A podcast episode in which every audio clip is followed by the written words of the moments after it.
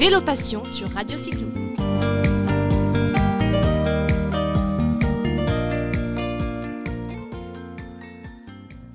Bonjour à tous les auditeurs de Radio Cyclo et bienvenue dans cette nouvelle émission. J'ai le plaisir aujourd'hui de recevoir Lauriane Donzelli, chargée des relations presse du Tarn et Garonne. Bonjour Lauriane. Bonjour Caroline. Merci de nous recevoir au sein de votre beau territoire. Vous allez nous emmener aujourd'hui pédaler, ou presque, du côté de la vallée et des gorges de l'Aveyron.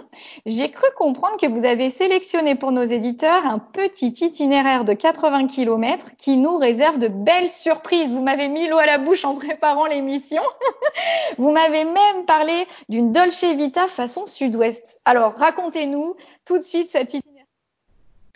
Euh, oui, la vallée gorge de l'Aveyron à vélo, c'est vraiment un itinéraire qui réserve plein de surprises, parce que même s'il est assez euh, court, donc 80-85 euh, km, on parcourt vraiment des paysages très très différents en finalement quelques kilomètres.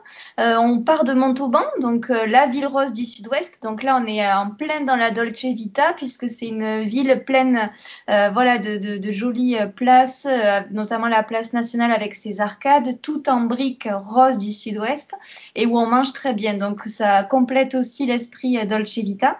Et donc on quitte Montauban et, euh, et là on part dans le secteur des gorges de l'Aveyron avec des paysages spectaculaires, des falaises calcaires, des gorges, euh, où l'Aveyron finit sa course par des méandres. Et donc là, on, voilà, on pédale le long de l'Aveyron entre vallées, donc là où on est euh, vraiment près de l'eau, euh, avec de, plutôt des, des, traversées de forêts, de petits bois charmants et calmes. Et tout d'un coup, on arrive en haut des falaises et là, on en prend plein la vue. Pour avoir eu l'occasion d'y passer à pied ou à vélo, d'ailleurs, c'est vrai que c'est véritablement saisissant sur l'espace de quelques kilomètres cette diversité euh, de paysages, de patrimoine euh, naturel aussi. C'est ça qui est chouette quand on se balade à vélo, c'est qu'on est au plus près de la nature, on en profite euh, à 200%. Euh, je, je, reviens un petit peu sur cet itinéraire parce que finalement, euh, on pourrait se dire qu'il n'est réservé qu'à des cyclistes chevronnés, mais je pense qu'avec un certain rythme doux, adapté, finalement, même les sportifs euh, du dimanche, en quelque sorte, peuvent aussi prendre du plaisir. Est-ce que vous pouvez nous expliquer tout ça? Oui, honnêtement, c'est vraiment euh, euh, accessible à tout type de, vélo touriste ou de, cycliste, puisque moi-même, je, fais du vélo de temps en temps, mais vraiment euh, comme un loisir, et j'ai pu la faire tranquillement grâce à un vélo à assistance électrique, sans, sans, trop d'efforts, et tout en pouvant apprécier la beauté de l'environnement et des paysages.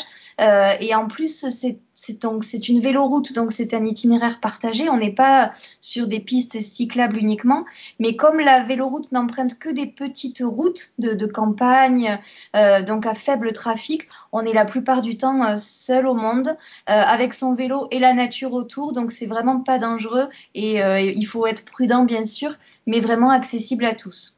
Et oui, c'est ce que c'est ce qui est intéressant, c'est que finalement, faut pas euh, se dire cet itinéraire-là, il n'est pas pour moi parce que je démarre en tant que euh, cycliste ou cyclotouriste.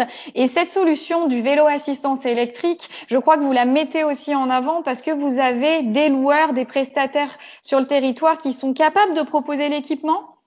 Oui, absolument. Euh, au départ de Montauban même, on a euh, un loueur qui s'appelle Aloisir qui a plusieurs vélos à assistance électrique qui peut proposer à la location pour du, voilà, du tourisme, pour du court séjour sans aucun problème. Ben c'est super ça. Et alors, je rebondis sur, euh, sur ce que vous dites. Vous évoquez la notion euh, de découverte, de tourisme, et c'est ce qui me plaît particulièrement, ainsi qu'à certains de nos auditeurs, c'est cette idée de voyager à vélo au rythme qui nous convient pour profiter des pépites euh, locales. Alors, c'est une question un petit peu difficile, mais je voulais vous demander si parmi toutes les beautés de, de, de cet itinéraire, vous pouviez nous citer un coup de cœur que vous recommanderiez à nos auditeurs. Alors c'est difficile d'en choisir un parce qu'effectivement il y a énormément de, de sites euh, classés euh, tout au long de, de, cet itinéraire, même si encore une fois il est assez court. Mais moi j'avoue que Bruniquel, ça fait partie des plus beaux villages de France. C'est vraiment un, un, village médiéval qui surplombe euh, la vallée de l'Aveyron et où il y a deux châteaux euh, perchés au-dessus d'une falaise et qui méritent vraiment de faire un petit arrêt où on peut justement laisser les vélos en bas du village et aller se balader à pied parce que même si euh, pédaler c'est vraiment euh, très agréable de temps en temps de voilà juste de laisser le vélo et d'aller marcher un peu pour se perdre dans les ruelles médiévales, c'est quand même très sympa. Et c'est une force d'ailleurs dans le cyclotourisme, c'est qu'on peut adapter l'itinéraire et son parcours à, ses envies. Donc finalement, cet itinéraire qu'on l'envisage d'une manière très douce ou plutôt sportive, on va pouvoir euh, se faire plaisir dessus. Absolument.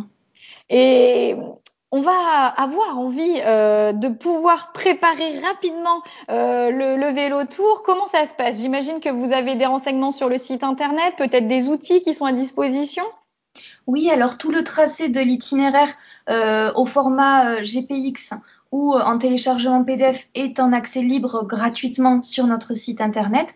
Et on a aussi écrit une petite expérience qui décrit de façon euh, voilà un peu plus euh, longue tout ce qu'on peut voir dans l'itinéraire, tous les arrêts conseillés, que ce soit les villages remarquables comme Saint-Antonin-Nobleval aussi par exemple, mais aussi des petites pépites à voir sur le tracé et où on donne aussi quelques bonnes adresses pour ceux qui voudraient se restaurer, donc bien manger et dormir aussi. Ah, donc finalement, c'est une sorte de feuille de route, de carnet de bord qu'on peut euh, créer grâce à tous ces outils précieux que vous avez mis à disposition. Donc euh, merci, on va on va pouvoir s'appuyer justement sur toutes ces informations pour euh, préparer le voyage et le vivre à, à 200%. Alors je pense aussi qu'il y a pas mal de photos sur ce site qui vont nous donner encore plus envie d'aller en Tarn et Garonne découvrir voilà toutes ces pépites que vous nous présentez. Merci beaucoup Lauriane, on va vous mettre tous les liens euh, sous le podcast pour que vous puissiez euh, sans tarder consulter les infos et vous lancer. Merci beaucoup Lauriane, à bientôt. Merci Caroline, à bientôt.